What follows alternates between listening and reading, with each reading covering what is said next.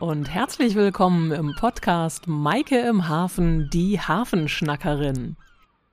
Mein Name ist Maike Brunk und ich bin seit über 15 Jahren im Hamburger Hafen so richtig zu Hause. In den Medien, da werde ich seit ein paar Jahren als Hafenschnackerin tituliert. Damit kann ich sehr gut leben, das beschreibt perfekt meine Leidenschaft und meinen Job. In diesem Podcast erwartet euch ein monatlich wechselndes Schwerpunktthema von der Hafenkante. Einmal mit Fakten und eine Episode mit einem Interview. Los geht's!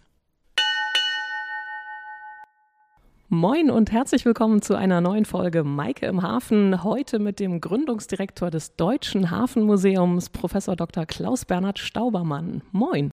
Moin und vielen Dank, dass ich bei Ihnen sein darf heute. Ja, herzlichen Dank für Ihre Zeit. Ich bin ganz gespannt und natürlich ganz viele Hörer ebenso. Was passiert an der Hafenkante? Es soll ein neues deutsches Hafenmuseum geben. Es gibt auch jetzt schon das Deutsche Hafenmuseum an den 50er Schuppen. Die Peking soll natürlich kurz Thema sein, dazu gibt es aber nochmal eine separate Folge.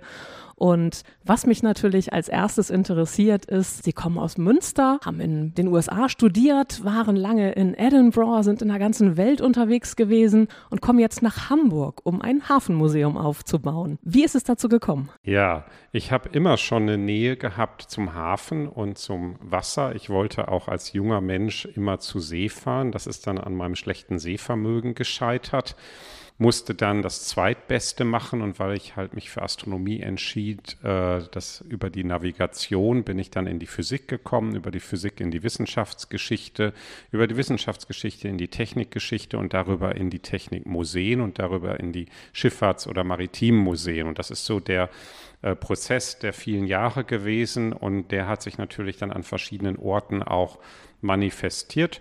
Und jetzt bin ich, denke ich, ganz gut im Deutschen Hafenmuseum angekommen. Sehr schön, ja, da sind wir gespannt, was dann hier an der Hafenkante geplant ist. Das äh, Thema Hafenmuseum, Hafen, haben Sie gesagt äh, in einem der Interviews, die ich mit Ihnen mir angeschaut habe, das sind natürlich faszinierende Orte. Ich glaube, das unterschreibt jeder, der schon mal in einem Hafen war. Was bedeutet das Wort Hafen eigentlich für Sie? Hafen Orte sind Emotionsorte. Das sind ja Orte, von denen man aufbricht, äh, zu denen man zurückkehrt oder auch wiederkehrt, äh, an denen man Abschied nimmt, aber auch willkommen geheißen wird. Sehr emotionale Orte. Und ich denke, das ist ein Zugang auch für unsere Besucherinnen. Das sind spannende Orte, das sind aufregende Orte, äh, aber auch schöne Orte. Und äh, das, was diesen Standort hier für uns ausmacht, ist ja, dass wir mitten im Hafen drin sind. Das heißt, es ist wirklich auch ein gelebter Ort. Ja, vielleicht mal ganz kurz als Hintergrund noch. Wir sind jetzt aktuell, sitzen wir hier in Ihrem Büro an den 50er Schuppen, an der Australierstraße am Bremer Kai, an dem Standort, der schon seit einigen Jahren als Hafenmuseum als Außenstelle des Museums der Arbeit angefangen hat, dann lange einfach als Schaudepot des Hafenmuseums firmierte und jetzt seit dem vergangenen Jahr prangt ein großes Schild über dem Eingang Deutsches Hafenmuseum. Das heißt, man startet erstmal mit diesem historischen Standort die Peking hat erstmal hierher verholt, soll aber ja einen neuen Liegeplatz bekommen am Grasbrook an dem neuen Quartier vis-à-vis -vis der Hafen City. Und dort soll ja dann auch das Deutsche Hafenmuseum gebaut werden. Das heißt, es wird zukünftig drei Standorte geben. Ja, es sind tatsächlich drei Standorte. Liegt natürlich mal ein bisschen dran, wie Sie zählen. Sie können auch sagen, zwei Standorte mit drei Bauteilen. Ja, äh, der historisch gewachsene Ort Schuppen 50a ist natürlich für uns ganz wichtig, weil er auch ein Identifikationspunkt ist. Es ist ein authentischer Ort. Es ist ja der originale Kaiserschuppen und äh, auch ein Ort, an dem viele Ehrenamtler äh, tatsächlich Dinge noch tun. Äh, den kann man zuschauen, da kann man mitmachen. Es ist ein Ort eines gelebten Wissens. Und an diesem Schuppen liegt an der Kaikante die Peking. Die wird gerade ausgerüstet. Sie ist ja restauriert worden, soweit das noch möglich war. Jetzt wird sie halt ergänzt. Es gibt dann äh, einen neuen Kartentisch, den wir gerade bauen. Es wird ein Motor äh, eingebaut, also nicht für den Antrieb, sondern für, für die Ladung als Hilfe. Äh, es werden Details wie zum Beispiel Lampen oder Anker ergänzt. Ich sage immer, sie liegt äh, ein bisschen metaphorisch am Ausrüstungskai. Wir machen sie jetzt bereit für ihre Reise in den Grasbrook. Und am Grasbrook entsteht dann der nächste Standort, ähm, der äh, dritte Bauteil.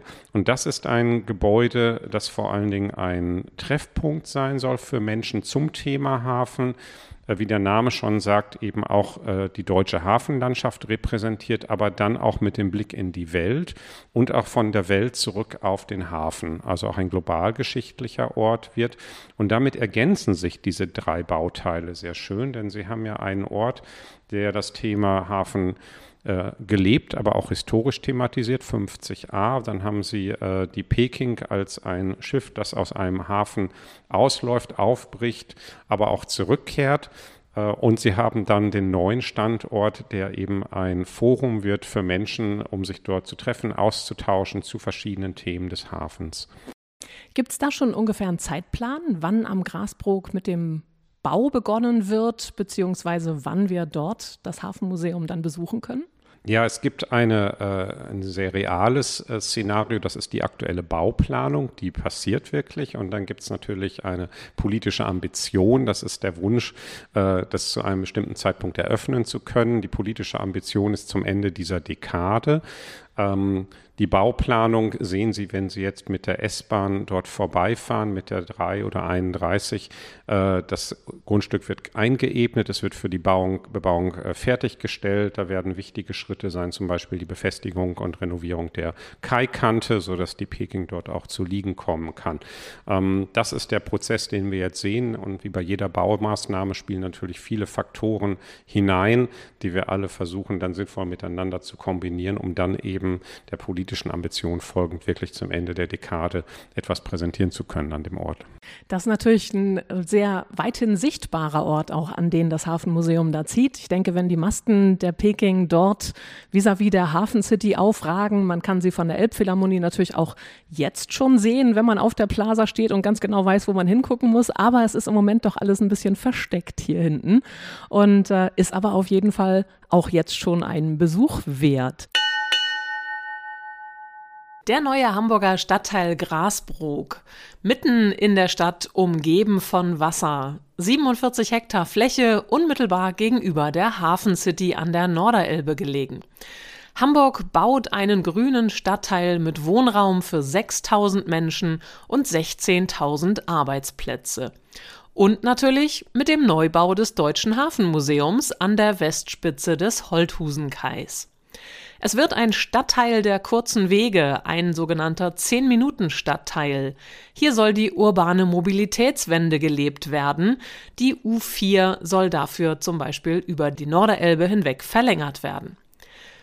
Der lang propagierte Sprung über die Elbe, über die Norderelbe, wenn man genau ist, der wird hier Realität und damit wächst Hamburg weiter zusammen. Das Gebiet stand schon lange im Stadtplanungsfokus. Zunächst hatte man 2008 überlegt, Teile der Hamburger Universität in den Hafen zu verlagern. Dann kochten 2015 die Diskussionen in der Stadt hoch, als man überlegte, sich für die Olympischen Sommerspiele 2024 zu bewerben und die Hafenwirtschaft aus diesem Teil des Hafens zu verlagern. Und dann kam der Kompromiss sozusagen, als man 2017 die Stadtteilplanung für den Grasbrook vorstellte. Die Hafenwirtschaft sollte bleiben, weitestgehend. Dafür würden aber der nördliche und östliche Teil des kleinen Grasbrooks ganz neu strukturiert. Und hier entstehen jetzt das Moldau-Hafenquartier und das Hafentorquartier. Der neue Stadtteil, der entsteht, da ist ja wirklich eine Sandwüste, auf der äh, von Null an alles aufgebaut wird. Werden Sie auch beteiligt an den ähm, Infrastrukturplanungen, Laufwege, Erreichbarkeit? Wird es einen Fähranleger geben und ähnliches? Also die Zugänglichkeit später, macht man sich darüber auch jetzt schon Gedanken oder ist das noch viel zu früh? Das ist genau der Augenblick, während wir hier sitzen, wo wir uns diese Gedanken machen. Wie Sie sagen, es ist eine Sandwüste. Ich sage mal, es sieht ein bisschen aus wie auf dem Mond, denn das gesamte Gelände ist hier eingeebnet und wird jetzt mit einer Sandschicht bedeckt, einer meterhohen Sandschicht, um den nötigen Druck aufzubauen, diese Fläche äh, zu festigen, auf der dann später gebaut wird.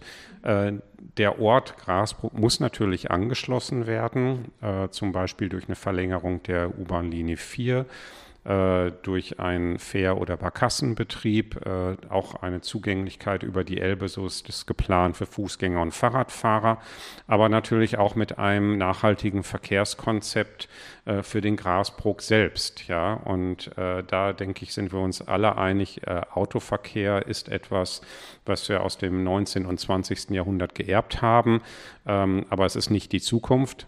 Ja, äh, da werden wir über andere äh, Infrastrukturkonzepte weiter jetzt nachdenken und eben schauen, wie wir diesen Ort in die Zukunft hinein weiter erschließen können. Und das passiert wirklich im engen Dialog zwischen Museumsplanern und Stadtplanern. Das klingt total spannend. Also es wird nicht diese klassischen riesen Parkplatzflächen geben, wo dann jeder mit dem Auto dahin kommt. Zum Thema Hafen gehören ja einfach wahnsinnig viele Aspekte. Wenn man jetzt, ich habe mal so ein bisschen überlegt, da ist natürlich naheliegend Handel, Logistik, Berufe, Menschen, Tätigkeiten, Verbindung zur ganzen Welt, hatten Sie schon gesagt. Dann gibt es ja eine ganz eigene Infrastruktur in den Häfen, Technik, Schiffbau, Schiffsversorgung, aber natürlich auch Soziales, die Menschen, die auf den Terminals oder im gesamten Hafengebiet tätig sind. Dazu gehört dann auch ein Bereich Seelsorge, dazu gehört aber auch ein Teil Freizeit von Menschen, die den Hafen nutzen. Das Thema Umweltschutz muss mit drin sein. Also es ist ja wirklich eine ganz komplexe Welt und die soll dann im Museum erlebbar werden. Ja, das Museum ist dann mehr als nur ein Museum. Es ist ein Kaleidoskop mit unglaublich vielen Facetten. Und je nachdem, wie man reinschaut, äh, sieht man diese verschiedenen Facetten, die das Leben, Arbeiten, aber auch die Kultur im Hafen ausmachen.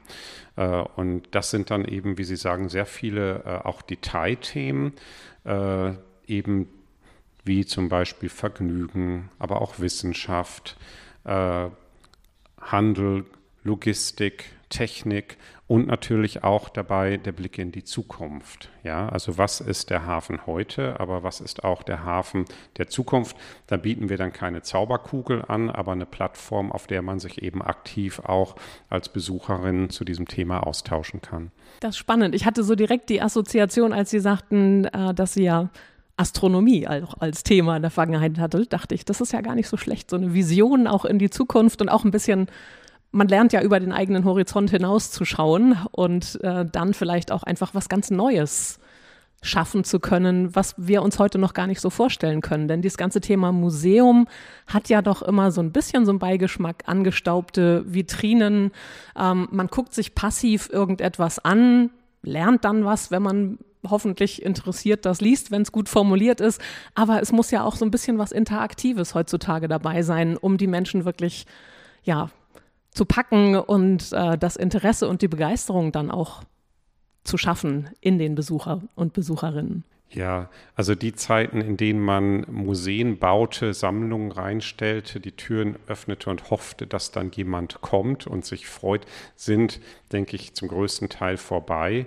Äh, heute ist der Ansatz doch mehr, dass man versucht herauszufinden, was wollen die Besucherinnen, und das sind die Besucher mit dem kleinen Sternchen, ähm, sehen und erleben, sie dann auch inhaltlich thematisch bei der Hand nimmt äh, und dann gemeinsam diese verschiedenen Themen miteinander entdeckt. Und auch da ist äh, die Ausstellung nicht mehr, wie Sie sagen, wie früher die Vitrinen, die dann eben regelmäßig abgestaubt werden. Ist übrigens immer noch so, muss auch sein. Aber äh, es ist mehr so, dass man Ausstellungen sieht als eine Plattform zum Dialog. Also die Ausstellung ist kein Selbstzweck mehr, sondern es ist eine, ein Mittel zum Zweck, um einen Dialog mit den Besucherinnen zu facilitieren.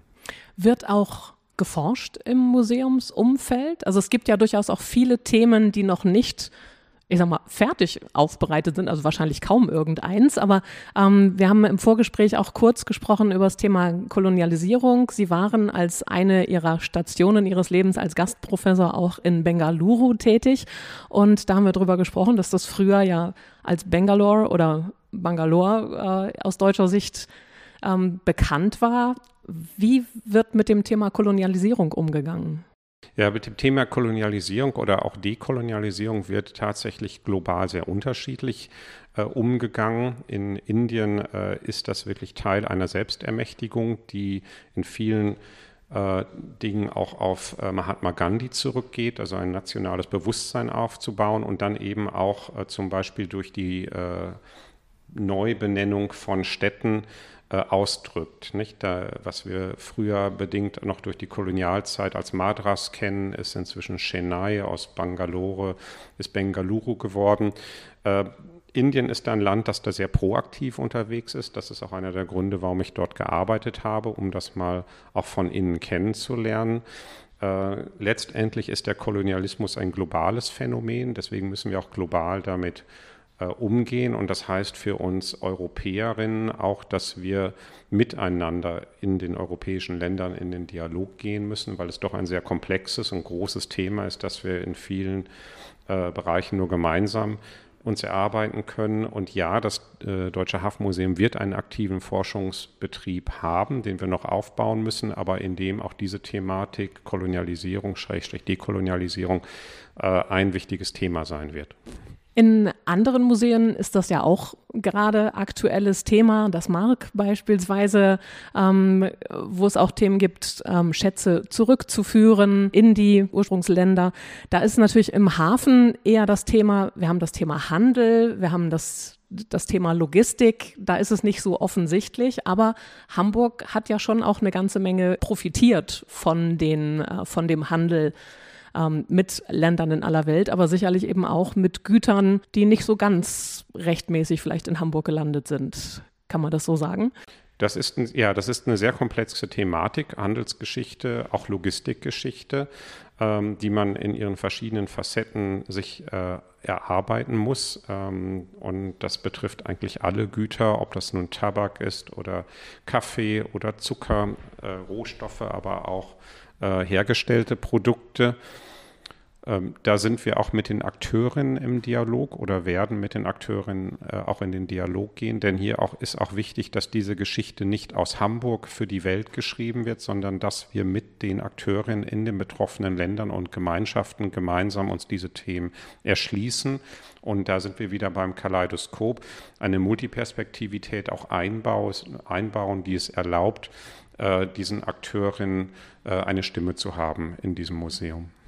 Ja, ich fand das auch interessant, in dem Zusammenhang schon direkt die Pressemitteilung bei ihrer Ernennung durch die Behörde für Kultur und Medien, also die Pressemitteilung von der Behörde für Kultur und Medien, die sprach von einem Museum der Globalisierung und dass natürlich ähm, man nachhaltig und klimagerecht sich darstellen muss, aber eben auch sich mit kontroversen Themen auseinandersetzen muss.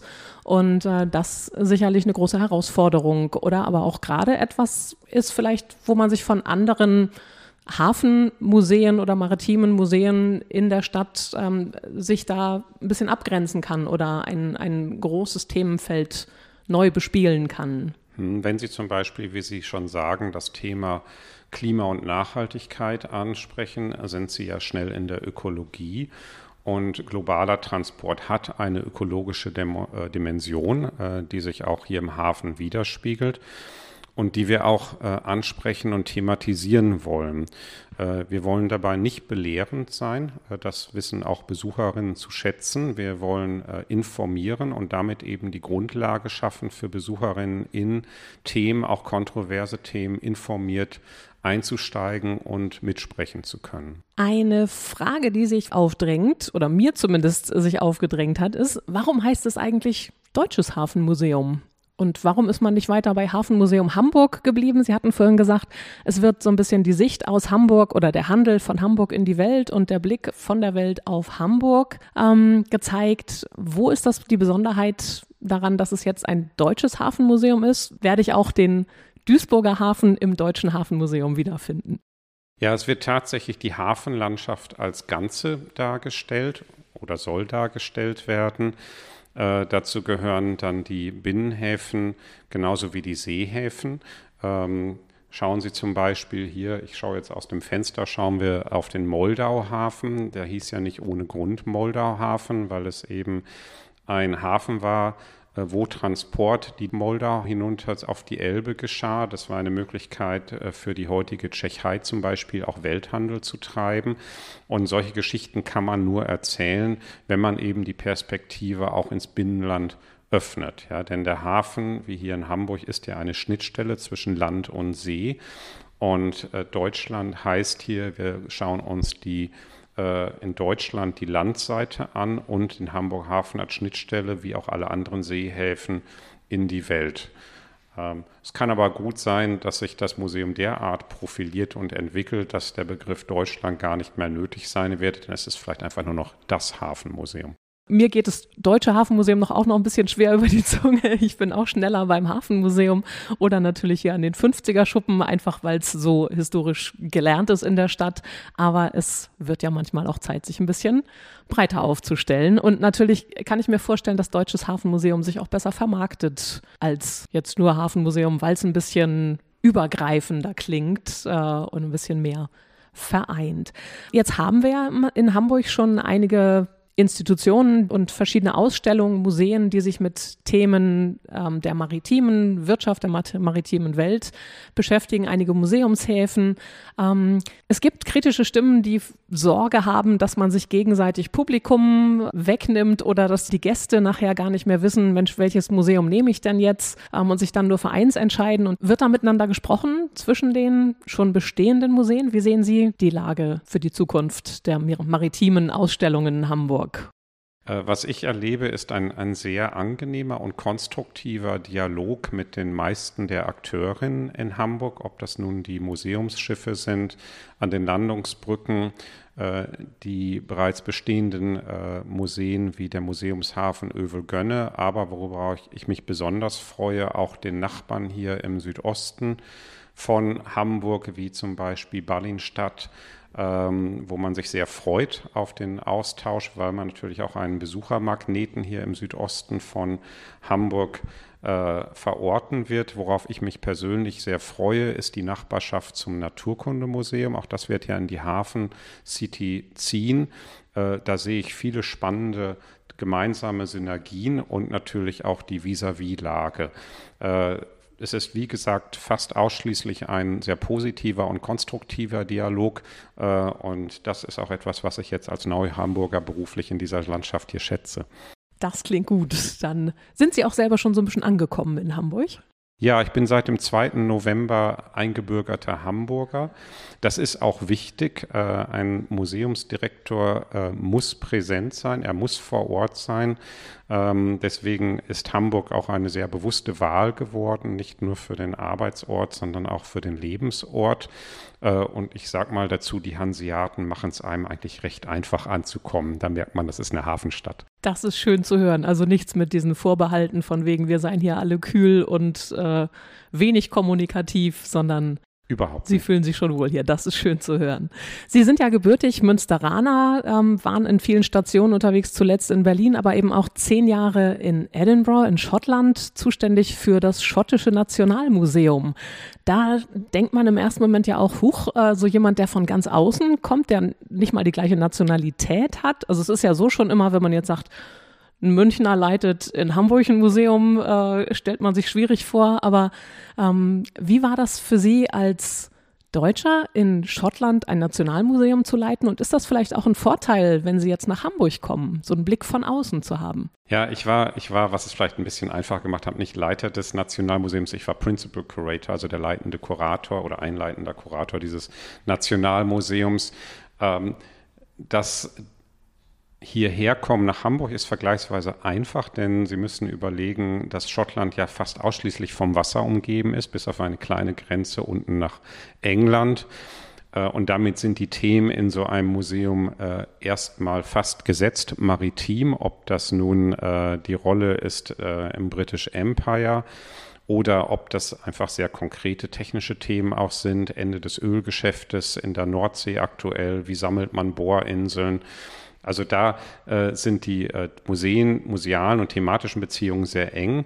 Äh, aber Sie haben ja auch gefragt, wie ist das als Schotter, äh, als Deutscher in Schottland zu leben? Ich habe das ähm, sehr angenehm kennengelernt. Ich mache beispielsweise Musik. Wenn Sie Musik machen, sind Sie in Schottland gut aufgehoben.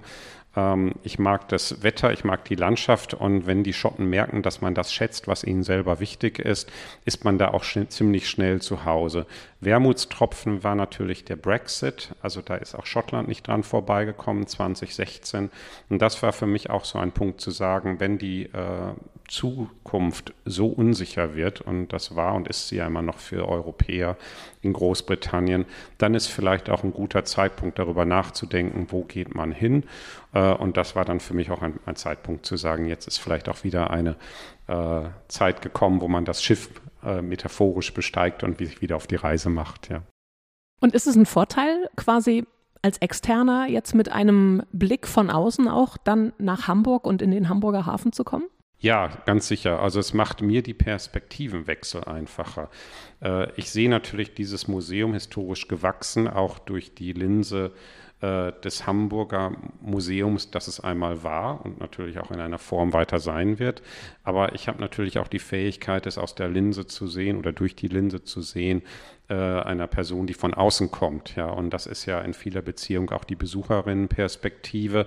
Und äh, diese beiden Perspektiven und viele andere auch miteinander zu verbinden, das ist ja die spannende Herausforderung, die meine Aufgabe hier mit sich bringt.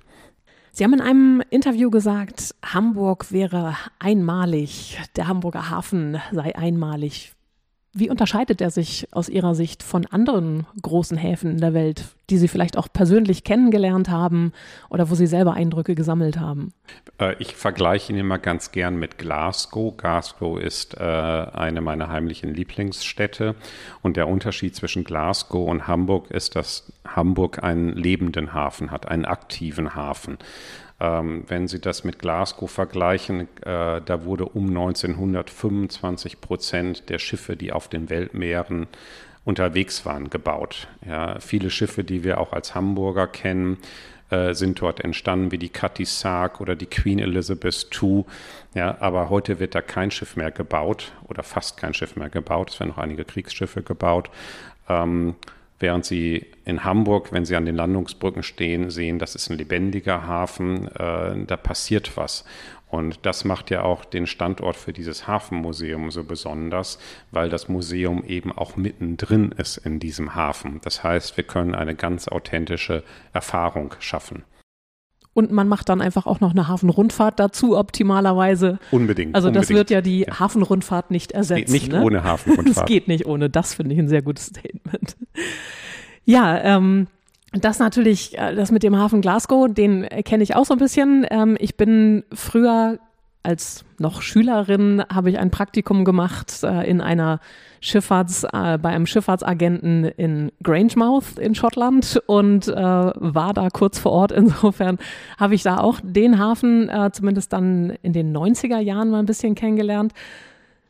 Es ist, glaube ich, ja weltweit einfach ein, ein Trend, dass die kleineren Häfen immer weniger werden und die größeren immer größer werden. Also dieses äh, klassische Globalisierungsthema, man kanalisiert die Warenströme und ähm, die kleineren Häfen werden teilweise abgehängt oder es gibt sie gar nicht mehr. Ich selbst komme aus Nordfriesland. Husum hatte auch mal eine schöne Schiffswerft. Ähm, auch da ist nicht mehr so viel Maritimes außer einem Museumsschiff, was da im Hafen liegt, äh, vorhanden. Sehen Sie das auch kritisch, dass das alles immer mehr konzentriert wird auf so ein paar große Häfen und dadurch, also so ein Hafen ist ja auch was Identitätsstiftendes für die Bevölkerung drumherum. Ja, äh, ich glaube, da braucht sich Hamburg erstmal nicht so viel Sorgen machen, denn äh, natürlich gibt es äh, größere Häfen als den äh, Hamburger Hafen, die meisten davon in China. Aber anders als bei diesen chinesischen Häfen ist ja der Hamburger Hafen mitten in der Stadt. Und das ist wirklich eine Ausnahme. Das ist was Besonderes. In den meisten Hafenstädten dieser Welt liegt nämlich in den aktiven Hafenstädten liegt der Hafen nicht mehr in der Stadt. Und das macht ihn hier in Hamburg, wie Sie es ja sagen, zum Identifikationsort auch für die Menschen, die hier leben, arbeiten oder die eben Hamburg besuchen. Und das wird immer so bleiben. Äh, dieser Bezugsort wird immer da sein und damit natürlich auch immer diese identitätsstiftende Rolle spielen. Ja, das nehme ich bei meinen Fahrgästen auf den Touren auch ganz genauso wahr oder allen Einheimischen natürlich genauso wie den Gästen, die Hamburg besuchen. Ähm, man hat vom Fischmarkt vis-à-vis -vis direkt den Blick sowohl in Richtung Schiffbau bei Blom und Voss als auch auf große Pötte, die zum toller Ort kommen oder wenn man am Elbstrand unterwegs ist, dass einem da die 400 Meter Frachter äh, ja in fast greifbarer Nähe an einem vorbeischippern. Für mich ist der Standort hier im Hafen, im aktiven Hafen, ein Privileg. Ja, denn äh, sonst äh, wären wir weit weg von der Geschichte, die wir ja eigentlich erzählen wollen oder den Geschichten, die wir erzählen wollen. Und das fände ich persönlich schade. Kommen wir nochmal auf das Thema der Ehrenamtlichen hier am 50er Schuppen.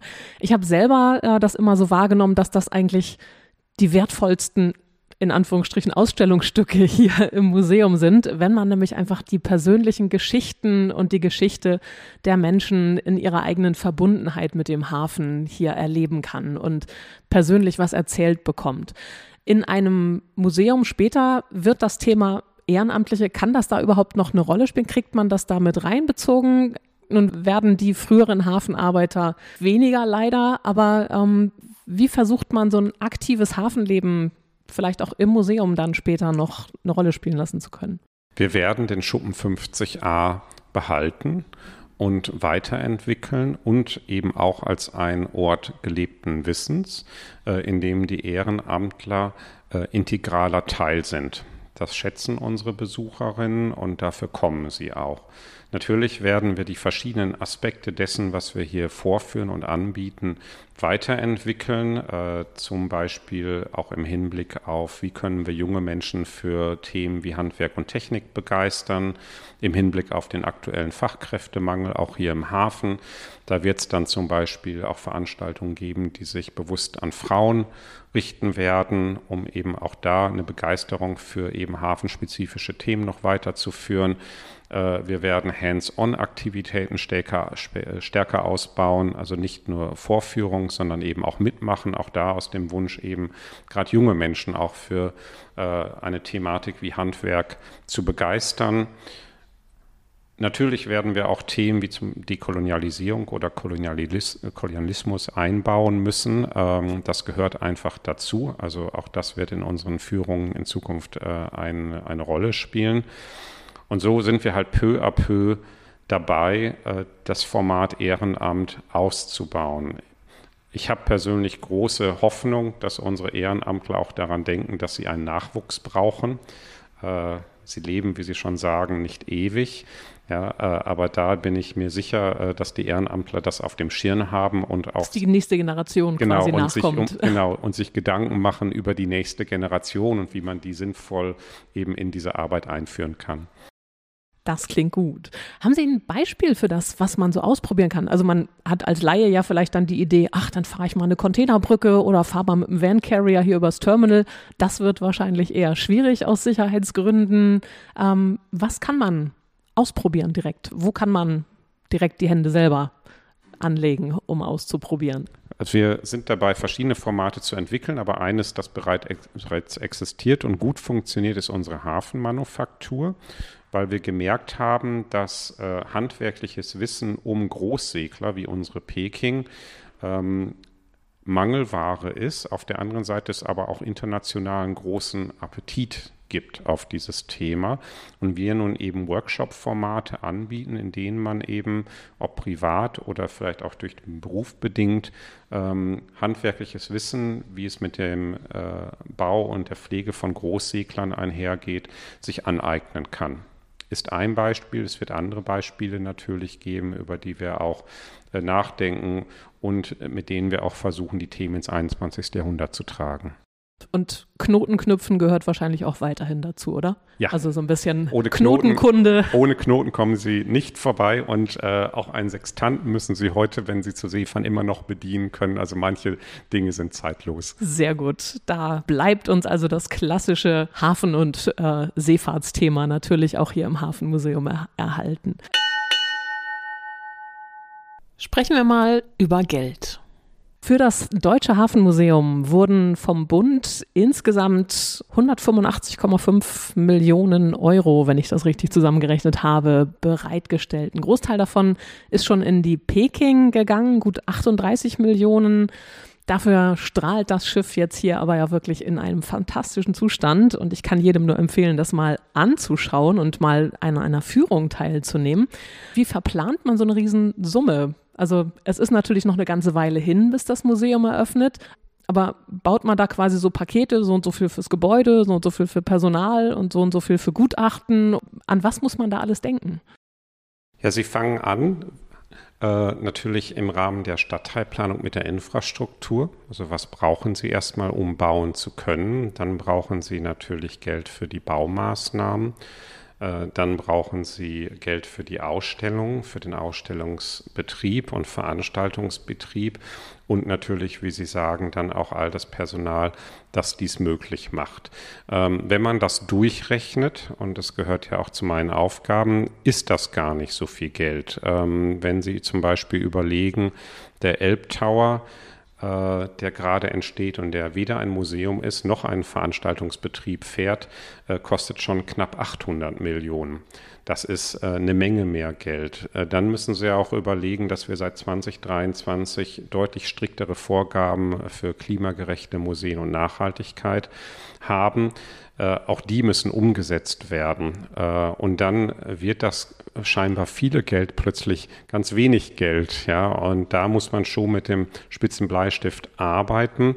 Äh, gleichzeitig äh, natürlich auch hoffend, wenn wir, ich sage jetzt als Beispiel, einen Architektenwettbewerb ausloben, dass die Architektinnen das Potenzial des Ortes sehen äh, und sagen, gut, es ist vielleicht nicht so viel Geld, wie man sich möglicherweise für so ein Projekt wünschen könnte, aber es ist halt eine einmalige Möglichkeit, wirklich auch eine Landmarke zu schaffen oder eine Design-Ikone, die dann an einem sehr exponierten Ort auch wirkt. Ja. Das wird ja der nächste Schritt sein. Ich denke voraussichtlich im nächsten Jahr, dass wir, ich sage das immer etwas nonchalant, die äh, Skyline im Südosten von Hamburg entwickeln, Elbphilharmonie, Elbtower und dann eben das Deutsche Hafenmuseum. Das wird auf jeden Fall sehr spannend, das zu beobachten. Ich schipper da regelmäßig vorbei und werde es alles im, im Auge behalten.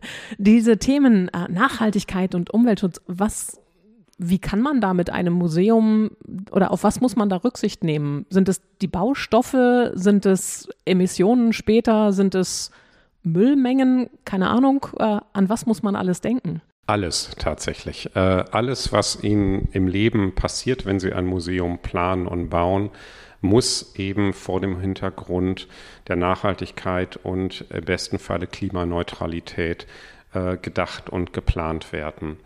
Äh, ob das, wie Sie sagen, die Materialien sind, mit denen man arbeitet, äh, die äh, Emissionswerte, die man dann hoffentlich nicht mehr generiert, der verkehrstechnische Anschluss durch Fahrräder zu Fuß oder eben auch autonome Fahrzeuge bis hin zur Gastronomie. Ja, und das, was sie dann eben auch in einem gastronomischen Betrieb in ihrem Museum anbieten.